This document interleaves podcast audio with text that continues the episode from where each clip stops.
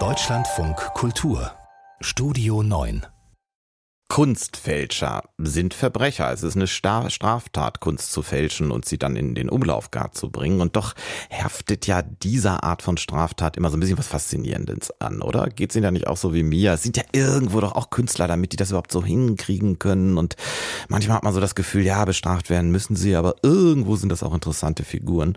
Bei dem Fall in Kanada, um den es jetzt geht, ist das allerdings, glaube ich, nicht so, dass man irgendeinen Respekt haben kann vor diesen Fälschern, denn es geht um Fälschungen, der Werke eines indigenen Künstlers und es geht unter anderem auch um Kinderarbeit.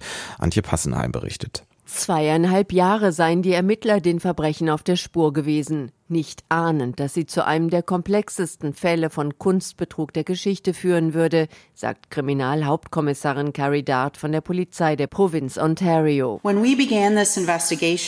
wir die Ermittlungen aufgenommen haben, war unser Ziel, diejenigen zu überführen, die die Bevölkerung getäuscht haben und die das Werk des bedeutenden Künstlers Norval Morisot ausgebeutet haben. Norval Morrisseau. Der Maler, auch bekannt unter seinem zweiten Namen Copper Thunderbird, gilt als einer der Begründer der zeitgenössischen indigenen Kunst in Kanada. Viele vergleichen den 2007 verstorbenen Künstler mit einem Picasso des Nordens. Eine ganze Gruppe von Betrügern habe versucht, aus Morissots Ruhm Profit zu schlagen, sagt Kommissarin Dart. Wir haben acht Verdächtige festgenommen und Anklage in 38 Punkten erhoben. Wir haben über 1000 Bilder, Drucke und andere Werke beschlagnahmt. Die mutmaßlichen organisierten Verbrecher sollen in großem Stil Werke des Künstlers der Ethnie der Ojibwe gefälscht haben. Dabei sollen die Angeklagten Kinder zur Arbeit gezwungen haben. Außerdem hätten sie systematisch talentierte junge indigene Künstler ausgebeutet. Unter den Festgenommenen ist auch ein Neffe von Morisot. Wie er stammen die meisten Tatverdächtigen aus dem District Thunder Bay im Süden des Landes. Der örtliche Polizeichef Dan Tadeo. Alle haben sie das Werk von Norval Morisot ausgebeutet und davon profitiert. Sie haben auf unterschiedliche Art geholfen, Bilder oder Papiere zu fälschen. Ein Millionenbetrug, wie es ihn zuvor noch nie gegeben habe. Er berühre nicht nur Kanada, sondern die ganze Welt, wo Werke des Künstlers in vielen Galerien und Museen hängen. Zu den am meisten Geschädigten gehöre Morisot selbst.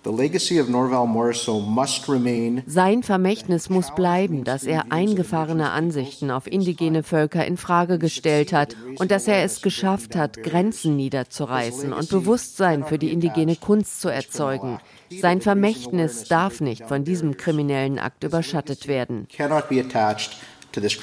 1962 war Morisot einer der ersten indigenen Künstler, dessen Bilder in einer zeitgenössischen kanadischen Galerie zu sehen waren.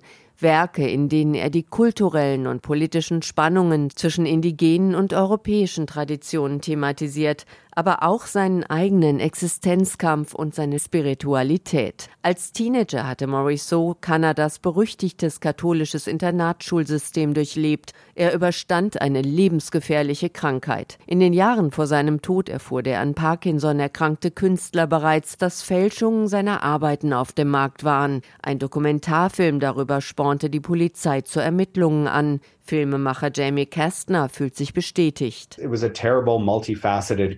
Es ist ein furchtbares, vielschichtiges Verbrechen, das über Jahre gelaufen ist. Und es ist gut, dass die Polizei einige der vielen Köpfe dingfest gemacht hat.